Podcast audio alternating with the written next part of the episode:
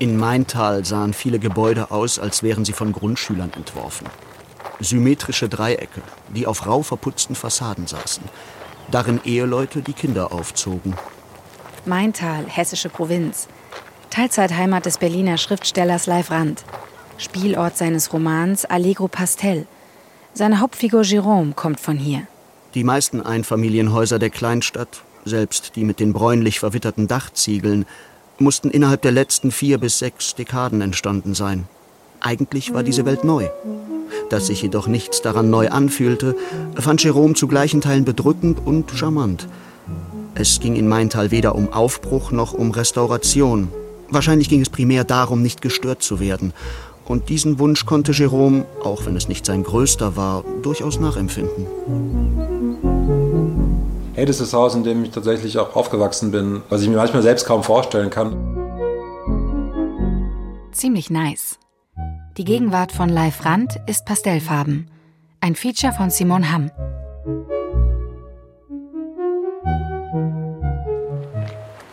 Eltern, die Akademiker sind und die irgendwann sich ein Haus gebaut haben als Kompromiss neben das Haus der eigenen Eltern, um ihre Kinder aufzuziehen. Da bin ich so als zweitgeborenes Kind, das gar nicht mehr eingeplant war, noch so nachgerutscht und wurde so vorwiegend, glaube ich, recht gut erzogen, ein bisschen zu verwöhnt vielleicht, also sozusagen.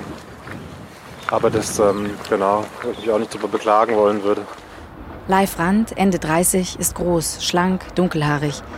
Er trägt eine Kappe mit orangenem Logo, den Schirm nach hinten geschoben, ein leicht orangenes offenes Hemd, darunter ein schwarzes T-Shirt, orangene Sneaker. Ich hatte zwischendurch viele Reisereportagen geschrieben, oft über Eindrücke von kurzen Reisen. Es hat auch viel Spaß gemacht und so weiter. Ich fragte mich dann nur, okay, warum schreibe ich über Indonesien, wenn ich da drei Wochen war? Ich schreibe aber nicht über Deutschland, obwohl ich da über 30 Jahre schon lebe. Und habe mich das dann sozusagen getraut mit dem vierten Roman. Und so kam die ähm, Vorstellung, okay, ich gehe jetzt ganz stark aufs Biografische, nämlich auf diese beiden Orte, die ich am besten kenne. Und das ist dann eben Maintal bei Frankfurt, wo ich aufgewachsen bin, und Berlin, wo ich in den letzten 15 Jahren am meisten Zeit verbracht habe. Von den Apfelwiesen auf den Hügeln hat man einen weiten Blick auf den Main und die Silhouette von Frankfurt. Hochhäuser am Horizont, Windräder, ein Paar mit Kinderwagen, eine junge Frau mit Hund, Windräder, ein Jogger, Live Rand. Am Wochenende meldete sich Jerome mit einem Selbstporträt, das er beim Joggen aufgenommen hatte. Er war darauf mit einem weißen Stirnband zu sehen, im Hintergrund Windräder und ein wolkenloser Himmel. Unter das Bild textete er 300% Joy. Tanja gefiel die Nachricht. Das Foto war eitel und uneitel zugleich. Da Jerome mit schweißnassem, leicht gerötetem Gesicht älter aussah als sonst. Gleichzeitig war aber der Winkel vorteilhaft gewählt. Von halb links unten, seine markante Kinnpartie. Und der Gesichtsausdruck war auf eine gute Weise albern. Aus Allegro Pastel. Das Leben in Maintal, was ich ja auch fast 50-50 führe, ist das Leben in der Dorfstruktur mit vorwiegend sozial ähnlich gestellten Leuten, die alle so der unteren bis mittleren bis vielleicht maximal oberen Mittelschicht angehören und sehr viel noch, glaube ich, von Fernsehen und Radio geprägt sind sich relativ aus dem Weg gehen, in ihren Kernfamilien wohnen. Eigentlich so ein bisschen das Leben, das so der Lockdown vorgeschlagen hat oder die Corona-Pandemie sowieso vorschlägt. Im Ortskern stehen noch alte Fachwerkhäuser. In die mittelalterlichen Holzbalken sind Sinnsprüche eingeritzt, alte Gewissheiten in engen Gassen. Außerhalb der Stadtmauern ein Rewe-Supermarkt, Neubauten, Bungalows, Einfamilienhäuser, so wie Leif Franz Elternhaus, in dem die Mutter noch heute lebt. Als ich 83 im Oktober geboren wurde, war das das Haus, in dem ich als Kleinkind gelegen habe, groß geworden bin, irgendwann zur Schule gegangen bin. Ein großes Wohnzimmer auf zwei Etagen, Bücher, ein Klavier, Blumen, Blick in den kleinen Garten. Ich habe das dann verlassen, um zum Studium wegzuziehen. Und bin aber auch zu jeder Zeit meines Lebens hierher zurückgekehrt. Also ich glaube, die, die längste Abstinenz von diesem Haus war vielleicht mal sechs Monate oder so, als ich in London war, glaube ich. Ja. Dort beginnt er Romane zu schreiben. Also ich habe wirklich das Gefühl, sehr viel Glück gehabt zu haben. Ein Moment von Glück ist, dass ich mit dem Formulieren von Texten relativ früh gespürt habe, dass ich das ganz gut kann. Damals konnte ich es aber wirklich eigentlich noch gar nicht so, als Teenager oder so. Und habe dann immer gedacht, ja, das ist, weil ich es geschrieben habe, eh toll. Und dann festzustellen, nee, ist schon ein richtiger Schrott. Sein Vater ist Manager. Die Mutter hat Wirtschaft studiert, arbeitet an einer Berufsschule. Ich habe das eigentlich sehr begrüßt. Ich habe von Anfang an gedacht, lass ihn machen, was er will. Vielleicht, weil ich bei meiner Tochter relativ stark noch eingegriffen habe. Die ist ja fünf Jahre älter. Und da habe ich damals noch versucht, so ein bisschen so diese Entscheidung, wohin will sie mal gehen beruflich, zu beeinflussen und hat dann eben gesagt, ja, also sie will was mit Kunst machen. Und ich habe dann auch festgestellt, es hat nicht funktioniert. Also dieses Einfluss nehmen, dass man so denkt, man weiß mehr als die Kinder. Beim Live habe ich dann gesagt, okay, wenn er das gerne machen will, dann lass ihn und habe das eigentlich auch unterstützt. Dieser klassische, vielleicht auch sentimentale Erzählraum des Erinnerns, der wird irgendwie eher ausgelöst in Maintal. Diese Stimmung, die irgendwie so ein bisschen epischer ist oder mehr so auf die Vergangenheit sich bezieht, ist ein guter Impuls eigentlich. So dieses reine, völlig idealistische Schreiben im Sinne von, jetzt fange ich was Neues an, dass der Modus in Maintal etwas anders, als der in Berlin wäre. Auch mal einen Abend leicht genervt in der Wohnung sitzen bleiben. In direkter Nähe zum beleuchteten Globus. Zwei bis drei Stunden überstehen, in denen man nur im Internet herumklickt, um dann, als man fast schon zu Bett gehen will, doch noch zwei Seiten zu schreiben. Allegro Pastel. Eine der beiden Hauptfiguren, Jerome Daimler, hat Maintal nie verlassen. Nachdem seine Eltern ausgezogen sind, lebt er in seinem Elternhaus. Wie viel Live steckt in Jerome? Ich würde behaupten, ziemlich wenig. Er ist wie eine Figur aus seinem Roman. Susanna Kaluzhna, Fotografin, Freundin. Sie macht die offiziellen Fotos von Live Rand. Schriftsteller mit Kappe, Schriftsteller mit Stirnband. Alles ist Live Rand in Allegro Pastel. Der hat einfach so eine Gabe, sich selbst von außen zu beobachten. Das ist so, als würde sie sich immer von außen sehen und auch gleichzeitig da zu sein. Und ich glaube, das macht uns zu einem guten Schriftsteller. Auf den Fotos von Susanna schaut Live Rand aus dunklen Augen direkt in die Kamera. Also Live Rand versteht sich auf diese Form von Inszenierung sehr gut. Und den muss man nur vor der Kamera stellen. Da fühlt er sich wohl. Der hat aber was reingebracht in das Fotoshooting, dass ich mich einfach für was anderes für ihn geöffnet habe. Diese Bilder konnte ich nicht mit jemand anders machen. Auf keinem einzigen Foto lächelt er. Er ist immer ernst. Ich glaube, die Bilder zeigen den so, wie er ist. Auch wenn man das vielleicht erstmal nicht glauben will, aber ja, das ist schon live. 2019 war auf eine Art vielleicht so das intensivste Reisejahr, pünktlich vor dem Jahr, wo dann Reisen erstmal eingestellt wurde. Mein Tal und die weite Welt. Die vorauseilende Wehmut, die auch thematisiert wird in Allegro Pastel, passt so rückblickend sehr gut auf dieses Jahr 2019 mit den vielen Reisen. Da war ich, glaube ich, in fünf neuen Ländern in dem Jahr. Da war ich so in der Ukraine zum ersten Mal, zum ersten Mal in Griechenland, zum ersten Mal in Kanada, zum ersten Mal in Marokko und zum ersten Mal in Irland. Und das war alles super. Es waren alles total tolle Aufenthalte. Eins war ein Schreibstipendium, eins war eine Cluberöffnung, eins war ein Sommerurlaub. War noch Anfang 2020 in Shanghai und in Taiwan. Tanjas plötzlicher Erfolg als Autorin, diverse Rauscherfahrungen, Reisen nach Indonesien, Russland, Marokko und Südafrika, all das hatte sie überstanden, ohne je ernsthaft überrascht zu werden. Tanja hatte stets ihre Stabilität bewahrt. Sie hatte eine Ästhetik der Ruhe und Ausgewogenheit kultiviert. Dann war sie 30 geworden. Taiwan ist ja so eine Art Asia-Light, sehr so organisiert und das passt irgendwie sehr gut zu ihm, weil es gleichzeitig irgendwie exotisch ist auf eine Weise für uns. Aber es ist so ein bisschen runtergekühlt. Das soll schon alles relativ geplant sein. Und es ist immer so ein bisschen die, das Ziel dahinter, möglichst perfekte Tour hinzulegen. Simon Wu, Reisegefährte, Kameramann, Freund seit Studientagen. Am Sonntag dachte ich, dass mein neues Textprojekt eine Beschreibung des Glücks sein sollte. Ich dachte, dass ich erzählen könnte, wie wir beide einige Wochen in Hongkong verbringen, kurz bevor wir dann wirklich nach Hongkong reisen, um meinen Text mit der Realität abzugleichen. Ich weiß noch, dass ich Folgendes gedacht habe. Hongkong. Ein Text über das Glück. An jedem neuen Ort, an dem man ankam, wollte er erstmal zu 7-Eleven gehen und sich mit allerlei unterschiedlichen verpackten Snacks eindecken. Das sind die einzigen Läden, die dort wirklich auch rund um die Uhr offen haben. Was natürlich extrem convenient ist. Dann ist das natürlich wie so ein sicherer Hafen, an dem man so ankommt und sich erstmal so ein bisschen heimisch fühlen kann, indem man so dieselben Instant-Nudelsuppen isst wie am letzten Ort. Also es ist so eine Art kleines Zuhause innerhalb der Fremde. Und dann war auf eine Art, war auch dann dieser Reisestopp durch die Pandemie auch wie so, okay, fair enough, ich bin noch viel gereist, aber vermisse es auch gerade, weil es so toll war. Mein Gott, ja, 2019, Being the Days. Wenn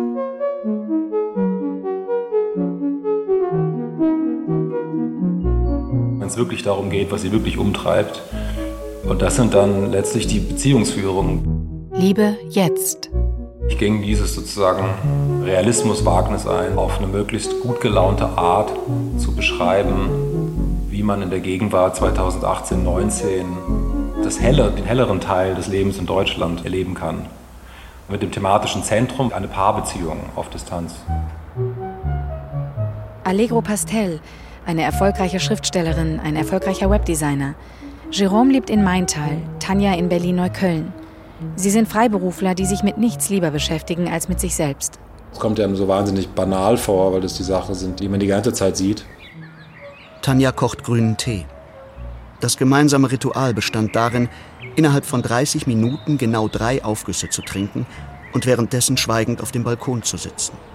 Berlin, Neukölln. Leif Rand blickt aus seiner Altbauwohnung im vierten Stock auf Bäume.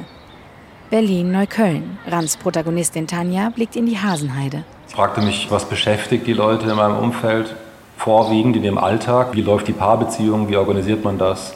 Ist man bindungsfähig? Ist man bindungsunfähig? Wenn man bindungsunfähig ist, wie führt man dann trotzdem Beziehungen etc.? Tanja hatte vor Ostern definiert, dass ihre Fernbeziehung zyklisch in drei Phasen verlief. Erstens im Ausleben physischer Nähe während der gegenseitigen Besuche, zweitens im intensiven Dialog aus der Ferne und drittens in der gespannten Erwartung der neuerlich anberaumten Nähe. Ja, es gibt eine Partnerin. Ich hatte selten lange Beziehungen oder auch selten so Beziehungen, wo man auch so eine geografische, komplette Nähe hat und viel Zeit miteinander verbringt. Und das ist jetzt auch tatsächlich wie ein Novum, auch aus der Pandemie heraus, weil sie ist normalerweise auch gar nicht so viel in Berlin, weil sie fürs Theater arbeitet und dann oft in anderen Städten arbeitet in der ich sie dann halt besucht habe in der Zeit davor, was auch sehr geschätzt habe. Im Lockdown. Wir wohnen relativ nah beieinander und sehen uns wirklich häufig. Und das ist auch eine positive Überraschung. Ich hätte gar nicht gedacht, dass mir das so gut gefallen würde, wie es dann jetzt sich herausgestellt hat in den letzten eineinhalb Jahren. Unsere Beziehung hat sich tatsächlich so herausgestellt, dass die immer besser wird, je mehr Zeit wir verbringen, weil wir eigentlich wirklich tatsächlich sehr gut auskommen. Wir lachen sehr viel eigentlich zusammen. Coming Home, Berlin. Tanjas Ziel war die Allegro-Grundschule auf der Lützowstraße in Tiergarten, weil dort das Badminton-Training stattfand. Ungeachtet des eigenen, bestenfalls mediokren Spielniveaus, verließ Tanja die Halle der Allegro-Grundschule jedes Mal in beschwingter Stimmung und spazierte bestgelaunt über die Potsdamer Straße, die mit ihren Prostituierten, Strichern, Restaurants, Boutiquen und Galerien ohnehin eine der interessantesten Straßen Berlins war. Ich habe auch gesehen, wie in Zeitungen über mich geschrieben wurde oder wie ich dann mal im Fernsehen zu sehen war. Und dann natürlich gerade durch Allegro Pastel über diese beiden lamoyanten, etwas verwöhnten Figuren, dass es dann so Projektionen wahrscheinlich auch auf mich gibt. Und da würde ich wahrscheinlich von außen auch denken, okay, La Frante wohnt so in der Nähe vom Gleisdreieckspark in so einem Neubau. Es ist so eine zwei bis drei Zimmerwohnung mit so signalfarbenen Vintage-Designer-Möbeln und der wohnt auf jeden Fall alleine und es ist auch ein eigenbrötlerischer Typ, der so sehr eitel nach draußen geht und eigentlich tatsächlich so ein bisschen menschenscheu ist. Da bin ich eigentlich immer, immer in WGs gewohnt, so eigentlich mein Leben lang bisher. Und mein Mitbewohner hat einen sehr anderen Lifestyle als ich, der eher so von der Hand in den Mund momentan so Jobs macht. Der arbeitet so in Restaurants und der macht auch so Graffiti und ist so in der Antifa. Und wir verstehen uns mega gut. Ich bin eigentlich recht sozial, also ich versuche relativ viele Freundschaften zu pflegen. Live wirkt am Anfang auf Leute sehr distanziert. Am Anfang im Studium hatte man das Gefühl, dass er auch so ganz wenig arrogant wirkte auf Menschen, aber das liegt, glaube ich, eher daran, dass er sich eben viel Gedanken macht und nicht so sehr ein großer Freund von Smalltalk ist unbedingt. Am meisten mag ich an ihm, dass er trotz seines Erfolgs immer noch der Freund von damals ist. Das, was ich an ihm nicht mag, sind diese Momente, wo er dann wirklich ernst ist. Ich weiß nur, welche Knopf man drücken muss, dass das eben einfach weg ist, was man sagen muss, um den zu lachen zu bringen. Und dann ist es gut. Wenn wir uns nach einer längeren Zeit wieder gesehen haben, muss man erstmal diesen Eis brechen. Und das finde ich manchmal ein bisschen anstrengend. Auf dem Heimweg lobte Jerome die gute Stimmung des Abends. Er lobte Tanjas entspannten und würdevollen Umgang mit allen. Letztlich lobte er ihren ganzen Lebensentwurf, ihre Freundinnen und Freunde, ihren Stil, ihre Aufrichtigkeit, ihre Ausstrahlung. Tanja antwortete, Sorry, könntest du still sein, bitte? Ich fand den Abend ziemlich anstrengend, muss da erst mal drüber schlafen. Live ist einer der wenigen Freunde, die ich frage, wenn es um wirklich äh, große, wichtige Entscheidungen und Themen im Leben geht.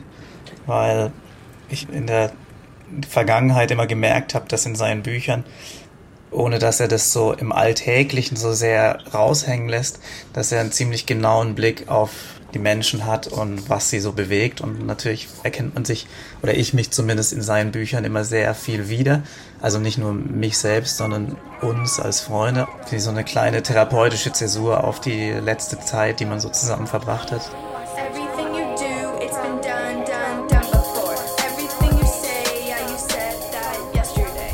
Berlin, Tempelhofer Feld. Alles, was fliegen kann oder rollen hat, ist schon da. Drachen steigen im blauen Himmel, Skater rasen vorbei, dazwischen Jogger. Und überhaupt diese Transparenz, verschiedene Kulturen, verschiedene Lebensmodelle, alles clasht sozusagen aufeinander, man kommt aber eigentlich aus. Das ist eigentlich wahnsinnig beruhigend und nimmt Angst. Die biedere öffentlich-rechtliche Medienrealität, mit der ich mich konfrontiere, wenn ich in Maintal bei meiner Familie bin und dort viel fernsehe, ist viel, viel beunruhigender als die großstädtische urbane Realität, der ich in Berlin ausgesetzt bin.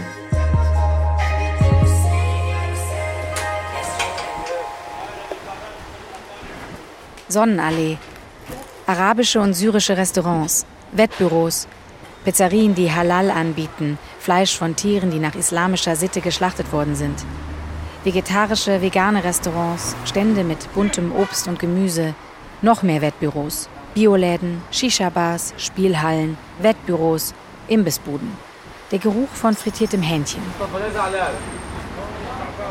Da Tanja und Jerome keine Ambitionen hatten zu kochen, gingen sie am Silvesterabend spontan zu Reza, einem arabischen Imbiss für frittiertes Hähnchen auf der Sonnenallee.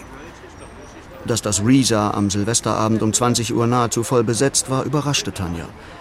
Es fühlte sich an, als wohne man versehentlich einer Tradition bei, von der man nichts gewusst hatte. Gegen 21 Uhr leerte sich der Imbiss ziemlich abrupt. Auch dies ließ Tanja annehmen, dass sie etwas an Risa grundsätzlich nicht verstanden hatte. Mit einem leicht schmutzigen Völlegefühl auf die Straße tretend, wollte sie es nicht ausschließen, 2019 am Silvesterabend wieder bei Risa essen zu gehen. Das war schon lecker auf seine Art, sagte Jerome und legte einen Arm um ihre Hüfte. Auf der Straße explodierte ein Kanonenschlag. Jerome zuckte zusammen.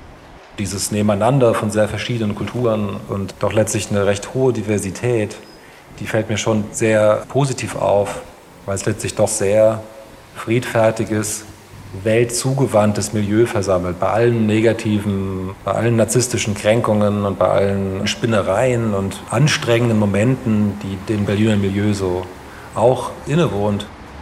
Neukölln, das ist in der aufgeregten medialen Wahrnehmung von Bild, Spiegel Online und RTL der gefährliche Moloch der Clan-Kriminalität und Chaos gebiert.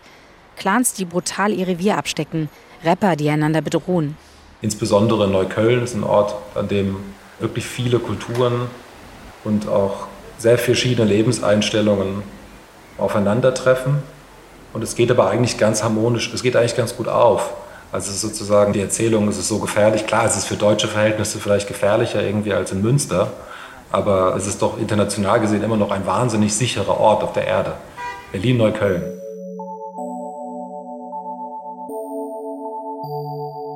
Ich bin recht ausgeglichen, bin ja auch vage mit Aszendent vage, von Balance besessen sozusagen.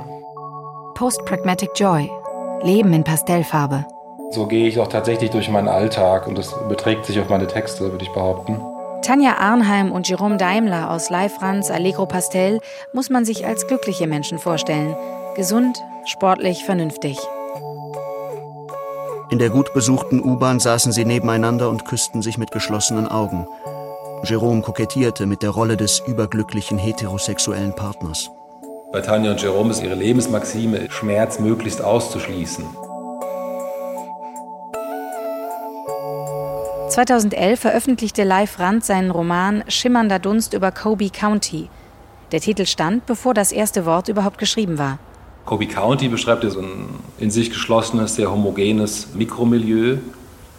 Das Milieu der kulturschaffenden, wohlhabenden Kreativen, das es ja irgendwie in allen Großstädten gibt, was man dann also als digitale Echokammer auch sehen könnte, so wie jetzt sich heutzutage vielleicht ein Instagram-Freundeskreis zusammensetzt. Also alle Leute haben irgendwie ähnliche Interessen, machen an ähnlichen Orten Urlaub, mögen ähnliche Modemarken und ähnliches Essen.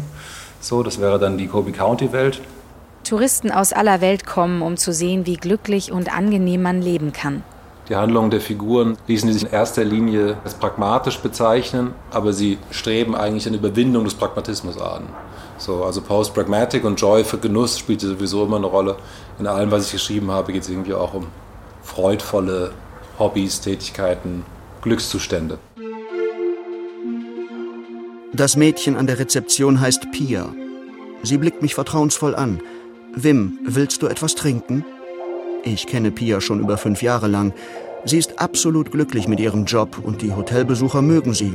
Denn ihr Lächeln ist einnehmend und ihr Outfit immer gut zusammengestellt. Wim Anderson in Schimmernder Dunst über Kobe County geht schon kurz vor seinem 27. Geburtstag davon aus, dass die Midlife Crisis eigentlich schon ins Haus steht.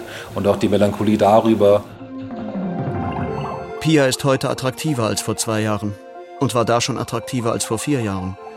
Eventuell wird sich diese Entwicklung bis 33 fortsetzen.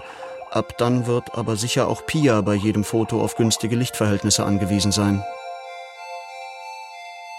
Und das ist bei Le Pastel bei den Figuren, die dann jetzt einige Jahre älter sind und in Berlin der späten Zehner Jahre und im Maintal der späten Zehner Jahre sich aufhalten, eine andere Mentalität gewichen, nämlich so einem eventuell neoliberalen, leistungsfixierten das Beste ist noch nicht vorbei. Das ist dann wie so das antimelancholische Programm zu ähm, dem Bewusstsein von Wim Anderson. Es geht immer noch besser, es geht immer noch weiter. Die Midlife Crisis ist noch nicht da, denn bisher fühle ich mich besser als jemals zuvor. Der Sex im erstaunlich stickigen Zimmer war nicht besonders gut. Aber es war spürbar, dass er einmal gut werden könnte. Er trug ein Versprechen in sich, fand Jerome. Also war es letztlich doch guter Sex. Sie saßen Arm in Arm auf Jeroms anthrazitfarbener Couch in Südhessen. Zu keinem Zeitpunkt hatte Jerome das Gefühl, dass ihnen beiden dieses Bild vollends entsprach. Er hatte auch nicht das Gefühl, auf seiner Couch in seinem Haus zu sitzen, aber er fühlte sich gut. Dieser Vernunftmaxime, die in allen Romanen eine Rolle spielt, so die Idee von Rationalität und Pragmatismus der aber immer auch genussfähig bleibt. Also so eine Mischung pragmatischer Hedonismus könnte man sagen oder dieses Modell von Post-Pragmatic Joy, dass man eigentlich den Pragmatismus gerne überwinden will und ein Schweben erreicht zwischen der blanken und dämlichen Affirmation und der anstrengenden und nervigen Kritik, dass man sozusagen das austarieren kann auf jeden Gegenstand in jede Situation bezogen und darüber in einen, Genuss, in einen vernünftigen Genusszustand finden kann. Schreiben. Ich versuchte dann auszumachen, was eigentlich das postpragmatische Schreiben ausmacht. Welche Sätze altern gut, welche Sätze kann ich auch langfristig gut ertragen. Und das waren häufig Sätze, die eigentlich so wie Wahrheiten beschreiben, relativ karg sind, einfach die Benennung eines Zustands und diese Sätze sind in sich aber so ein bisschen auch grotesk. Oder die fühlen sich zumindest ansatzweise grotesk an. Was ist ein guter postpragmatischer Satz? Und dann dachte ich damals das Beispiel, man geht ins Kino und bestellt ein salziges Popcorn und ein Jever Fun. Planet Magnon, erschienen 2015, spielt im Weltraum. Menschen haben sich zu Kollektiven zusammengeschlossen. Es herrscht ewiger Frieden, Wohlstand, alle sollen glücklich sein, bis das Kollektiv der gebrochenen Herzen fordert, auch leiden zu dürfen. Das Kollektiv Delphin stellt diesem Ansinnen die Theorie der Post-Pragmatic Joy gegenüber. Kurz PPJ. Ein Sammelbegriff für alle Techniken, um seinen Fellows die höchstmögliche Lebensqualität zu gewährleisten. Als Ziel der PPJ ist ein postpragmatischer Schwebezustand ausgegeben, in dem Rauscherfahrung und Nüchternheit, Selbst- und Fremdbeobachtung Pflichterfüllung und Zerstreuung ihre scheinbare Widersprüchlichkeit überwinden. Dem Performance-Kollektiv The Agency gefielen Roman und Theorie zu Post-Pragmatic Joy. Gemeinsam mit Live Rand entwarfen sie das Skript für Perfect Romance. In Perfect Romance bietet ein Unternehmen romantische Erfahrungen an. Die Besucher der Münchner Kammerspiele konnten sich an die Bar setzen und mit den Schauspielerinnen romantische Situationen durchspielen. Was tatsächlich für mich wirklich erschütternd war, war, wir hatten Endproben, alle waren wahnsinnig im Stress. Es war eine unglaublich herausfordernde Produktion. Rahl Spörer ist Mitbegründerin von The Agency. Und ähm, live kam zu den Endproben und betrat die Probe und setzte sich in die zweite Reihe und ähm, wir spielten uns da allen ab. Und nach so drei Minuten legte live sich einfach so auf die, auf die Bank und hat einfach geschlafen. War wahrscheinlich erschöpft von der Reise und ähm, für mich als Performerin war es natürlich total schockierend, weil ich natürlich davon ausgegangen bin, dass das alles nicht gut ankommt oder wie auch immer. Dann wäre das postpragmatische, dass man die Realität benennt und akzeptiert, ihre Schwächen sieht, aber unter dieser Feststellung der Schwächen oder der, der kritisierenswerten Momente nicht leiden zu müssen. Also nicht im Sinne so das effekthafte, oh, dass ich jetzt diese konkrete Sehnsucht nach einem veganen Burger bei Burger King habe, ist eine Äußerung meines entfremdeten, einsamen Selbst. Diesen Impuls, diesen fast abgehangenen Kritikimpuls nicht zu folgen, sondern stattdessen auch das Schöne darin zu erkennen, aber nicht im Sinne von einer simplen Affirmation nach dem Motto, alles ist super, sondern auch anzuerkennen, es ist doch zumindest gut, dass Burger King auch vegane Alternativen anbietet. Und ich bin begeistert davon, dass mir diese vegane Alternative auch noch schmeckt. Warum sollte jemand, der zufrieden ist, auch nicht nett sein? Ich schätze an Live Rand seine pragmatische Aufrichtigkeit. Das ist ein Wort, das ich tatsächlich sehr mit Live verbinde. Ich schätze tatsächlich, dass es nicht um unglaublich hohe Intensitäten geht die ganze Zeit, sondern vielleicht eher um ja, pragmatische, aufrichtige, kurze Begegnungen, die sehr angenehm sind.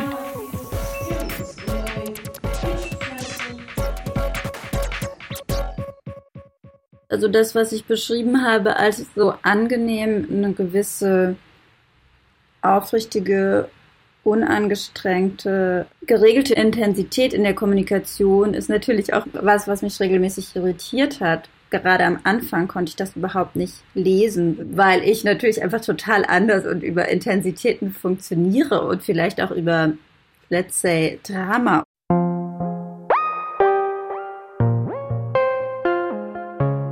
Das ist eigentlich schon die Vermeidung von Schmerz und schlechter Laune. Der Titel. Und das hatte dann so, okay, das ist einen tollen Klang und ich dachte, okay, so könnte auch irgendwie eine Schriftart könnte so heißen. So. Man schreibt nicht mehr mit Areal, man schreibt jetzt mit Allegro Pastel. Nicht mit Times New Roman, sondern mit der Allegro Pastel. Helvetica, nee, Allegro Pastel. Und dass man so wie so ein Designobjekt als auch Bekleidungsfirma könnte so heißen.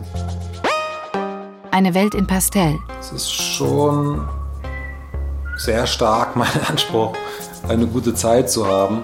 Aber die gute Zeit ist ja nicht so der pure, pure Party-Hedonismus. Da habe ich dann eigentlich im Endeffekt keine so gute Zeit, wenn es dazu kommt. Ich muss schon immer irgendwas tun, was ich irgendwie als, selbst als produktiv empfinde. Hatten Sie nicht längst gelernt, Momente produktiv anzunehmen und aus Gesprächen den größtmöglichen Spaß zu destillieren? Ich habe ja auch Leiterfahrungen gemacht und das ist ja auch in meinen Texten sehr stark, diese die mehr oder weniger virtuose Relativierung und ähm, dann irgendwie in die Vogelperspektive schalten und denken, ja gut, jetzt erlebst du eben das stereotype kleine Unglück und das dann wiederum was auch was, auch was mit Demo zu tun hat, dass man denkt, ja gut, hey, andere Leute haben sich auch schon getrennt und waren auch schon mal verknallt und das wurde nicht erwidert und dann, so what? Wenn ich meine letzten zehn Jahre betrachte, auf all meine Affären, Kurzbeziehungen und Flirts blicke, muss ich mir eingestehen, dass du die Nummer eins bist. Du bist der Mann, den ich auch noch kennen möchte, wenn er geschrumpft, kahlköpfig und senil ist. Und eines Tages, wenn ich zu 96 Prozent über unsere Sache hinweg bin, denn ganz hinweg will ich nie darüber sein, werde ich dich besuchen. Dem Klischee nach wird es mich dann zerreißen. In der Realität werde ich erstaunlich gut damit klarkommen.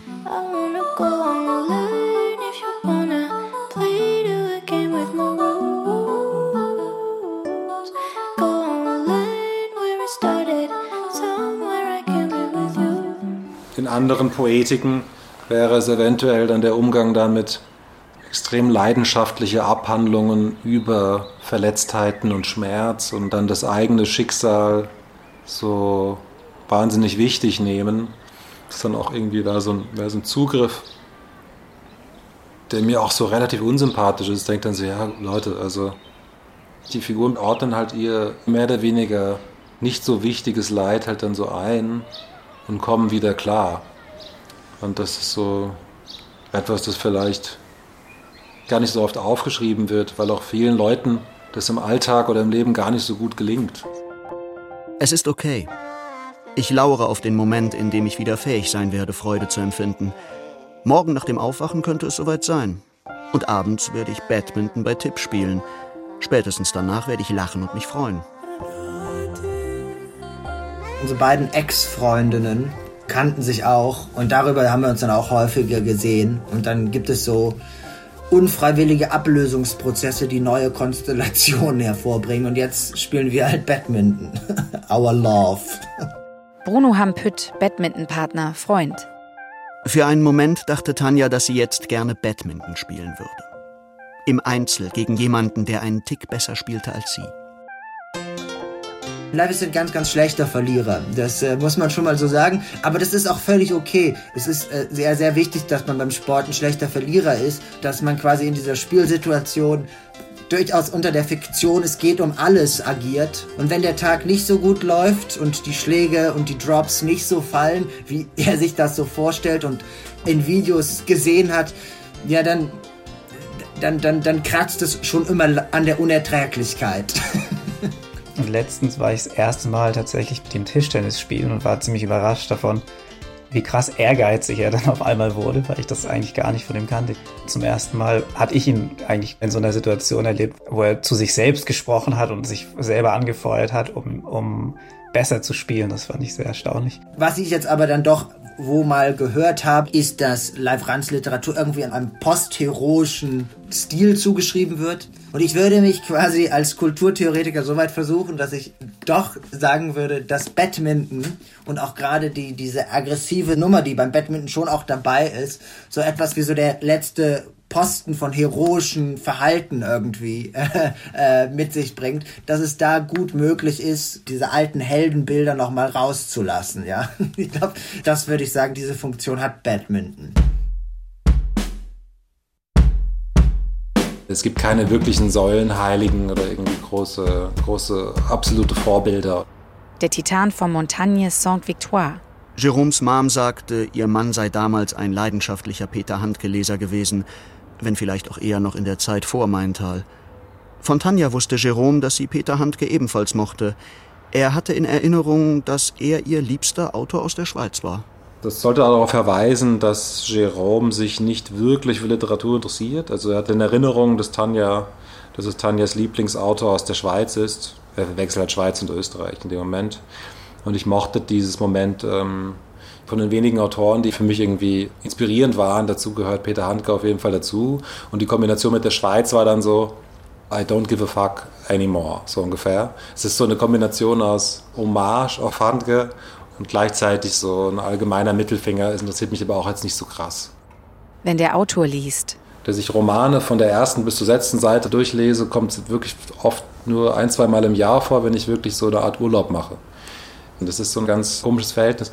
Das ist zu nah an der, an der eigenen Schreibpraxis. Das fühlt sich dann immer so ein bisschen an, wie als würde man weiterarbeiten, wenn ich Prosa lese. Und man ist so nah an dem Bewusstsein dieses Erzählers oder der Erzählerin zumindest. Und manchmal ist das so, so ein Gefühl von, ich will, jetzt, will dieser Person jetzt gar nicht unbedingt so nahe kommen, wie ich durch diese, durch diese Stunden, die ich quasi nur ihrem Kopf beim Denken mitlese. Das ist mir jetzt zu intim. Leben im Sicherheitsmodus. Interessiere mich genauso für Politik wie für Mode, würde ich sagen. So saß die Familie Arnheim in einem Klangteppich aus freundlichen Songs, die unweigerlich an alte Disney-Filme erinnerten, und unterhielt sich über das bevorstehende Ende der Ära Merkel, weil das ein Thema war, das auf keinen Fall zum Streit führen würde. Wobei mir jetzt Mode mehr Spaß macht als Politik. Das ist, glaube ich, der Unterschied.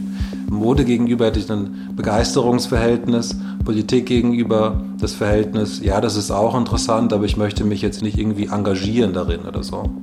Dennoch würde ich jetzt denken, dass ich zu den meisten politischen Fragen irgendwie auch eine, eine Meinung habe, ich aber jetzt für die Literatur auch nicht unbedingt so zielführend finde. Ich finde meine politische Meinung auch ganz selten besonders interessant. Darüber viel zu erzählen, dass ich irgendwie für, für Fairness, Ausgleich und eine möglichst inklusive Gesellschaft bin, das ist jetzt wahrlich irgendwie äh, nicht der Rede wert. So. Alle vier Arnheims hatten Angela Merkel ins Herz geschlossen. Auf einer affektiv-menschlichen Ebene, ohne sie je gewählt zu haben. Tanja fragte sich, wann sie zuletzt über Politik gestritten hatte.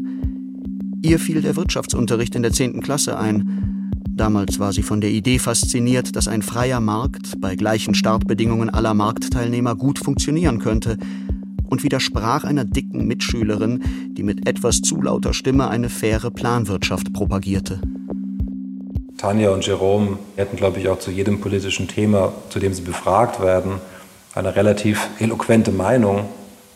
Aber es beschäftigt sie zumindest in diesem Zeitraum 2018, 19, in dem sie ihre Beziehung führen, nicht so sehr, dass es ihre intime Kommunikation, in der es in dem Buch vielmehr geht, überfluten würde.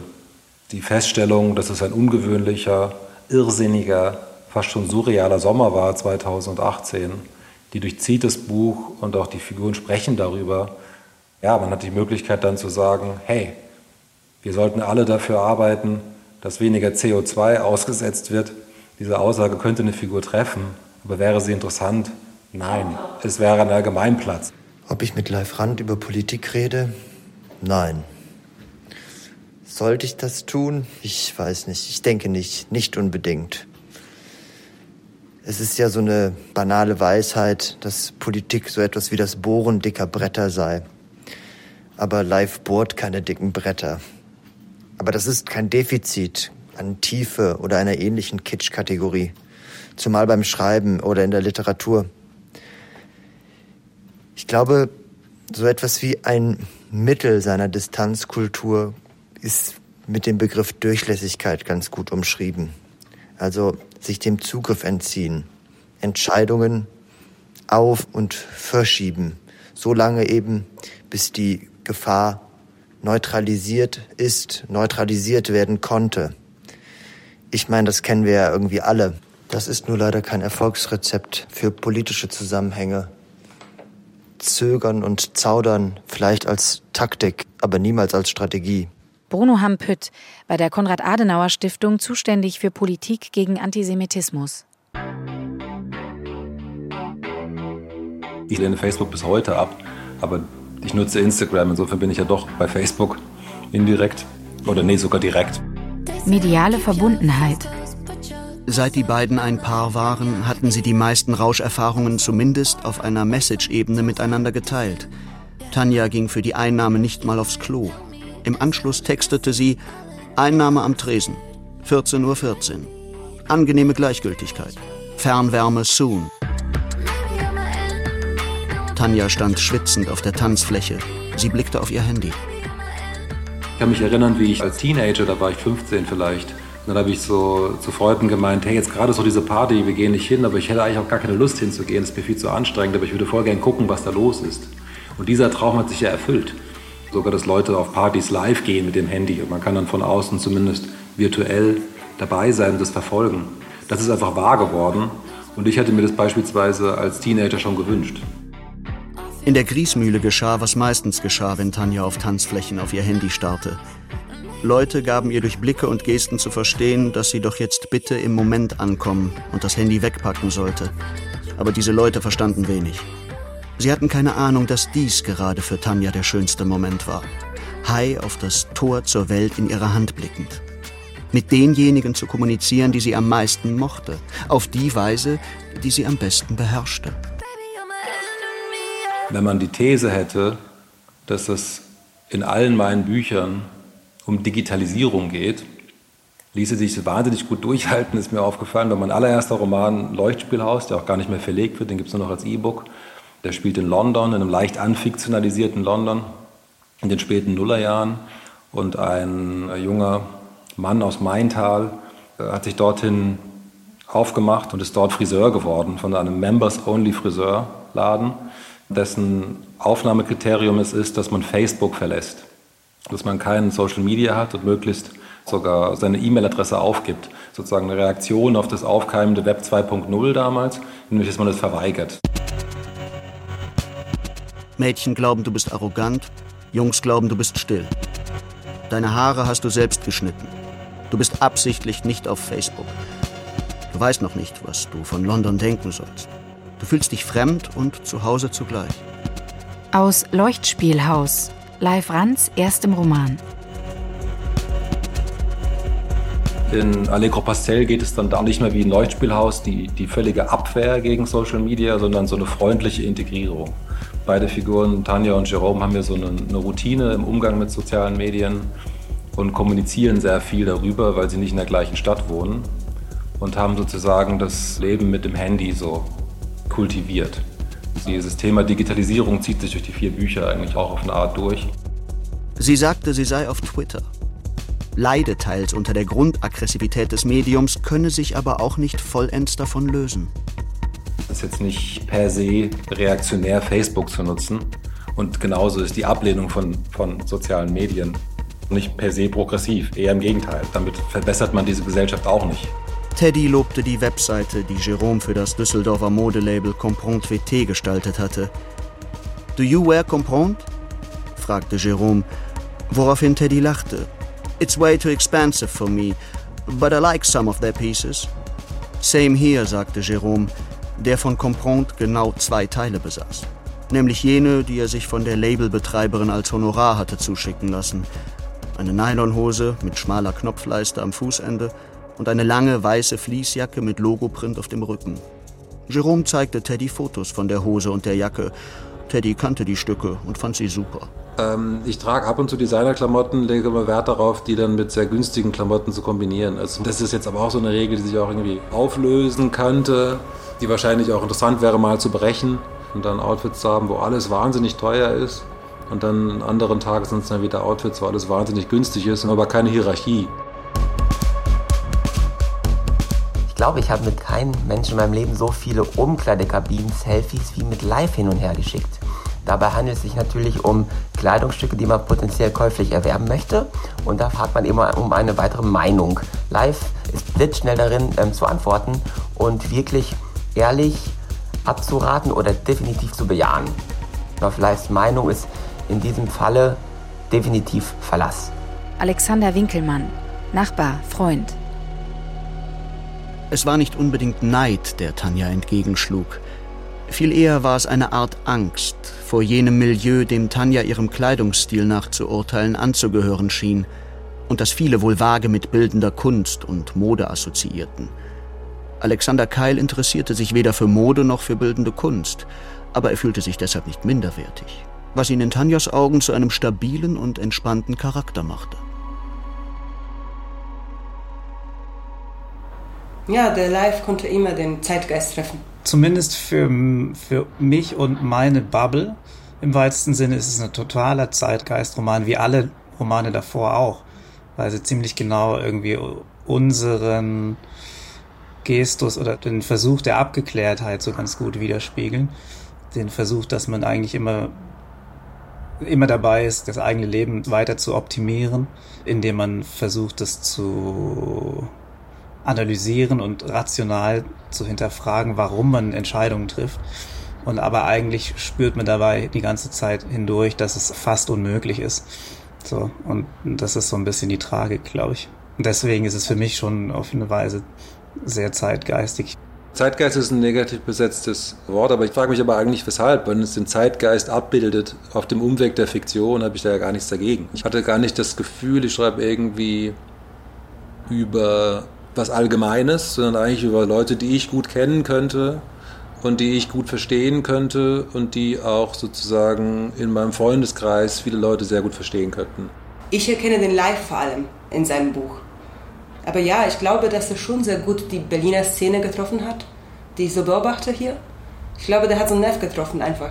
Das verkauft ja auch so eine Leichtigkeit auf der Oberfläche.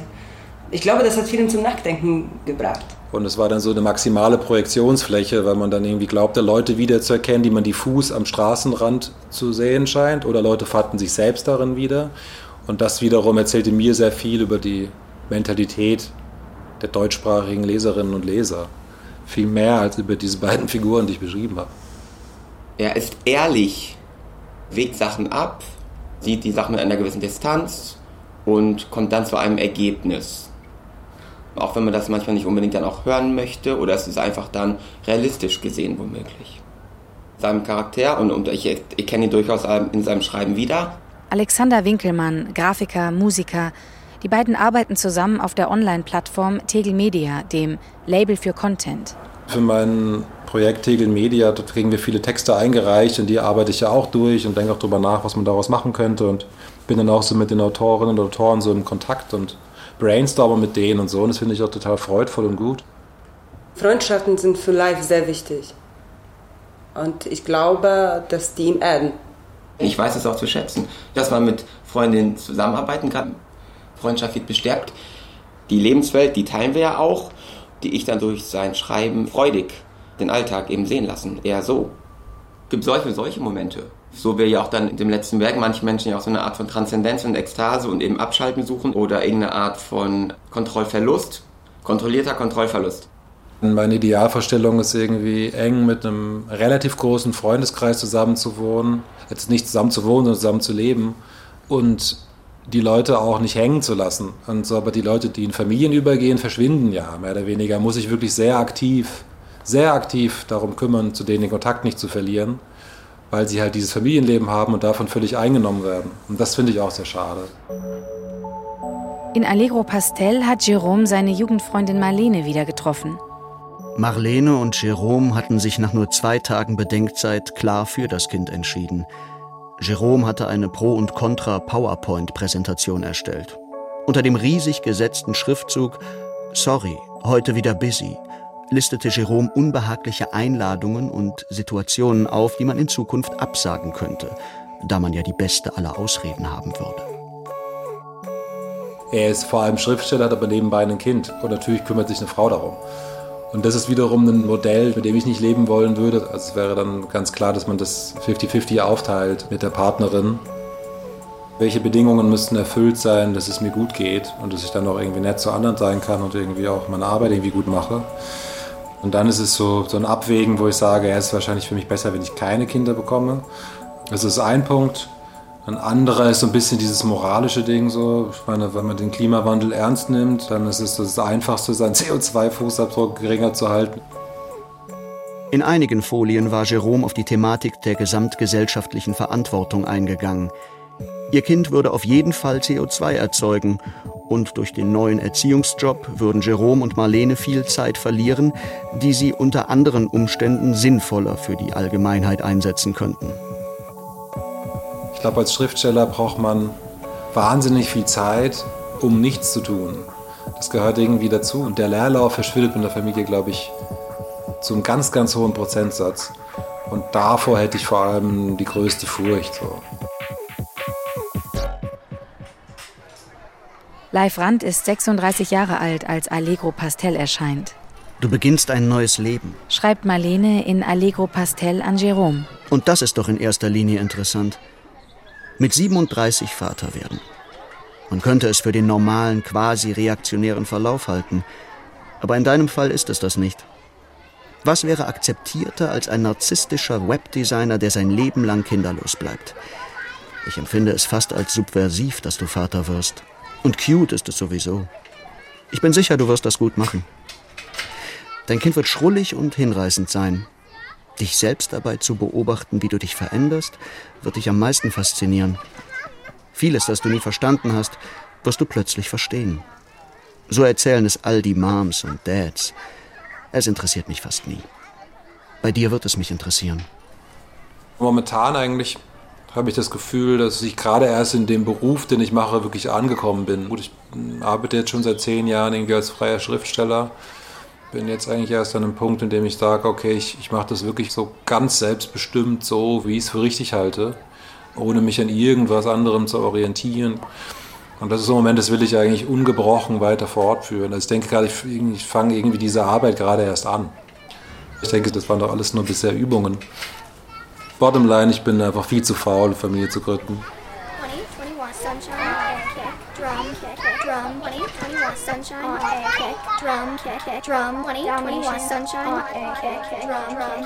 Ziemlich nice. Die Gegenwart von Live Rand ist pastellfarben. Feature von Simon Hamm. Und jetzt beginnt auf jeden Fall eine neue Phase. Aber das wiederum zu umarmen und neu zu gestalten, wird also die Herausforderung. Fürs Schreiben ist es voll interessant, weil die Brüchigkeit, die auf eine Art bei den Figuren genau vermieden war oder nur sehr, sehr subtil vorhanden ist, diesen Leuten, denen es wirklich eigentlich zu gut ging, die ist jetzt quasi historisch und, und habe jetzt nur gerade so ein sehr, so wie so ein freudvolles Gefühl von, ja, ich habe voll Bock, ein neues Buch zu schreiben demnächst. Es sprachen Svenja Wasser und Sebastian Schlemmer. Ton und Technik Wolfgang Rixius und Hanna Steger. Regie Matthias Kapohl. Redaktion Tina Klopp. Produktion Deutschlandfunk 2021.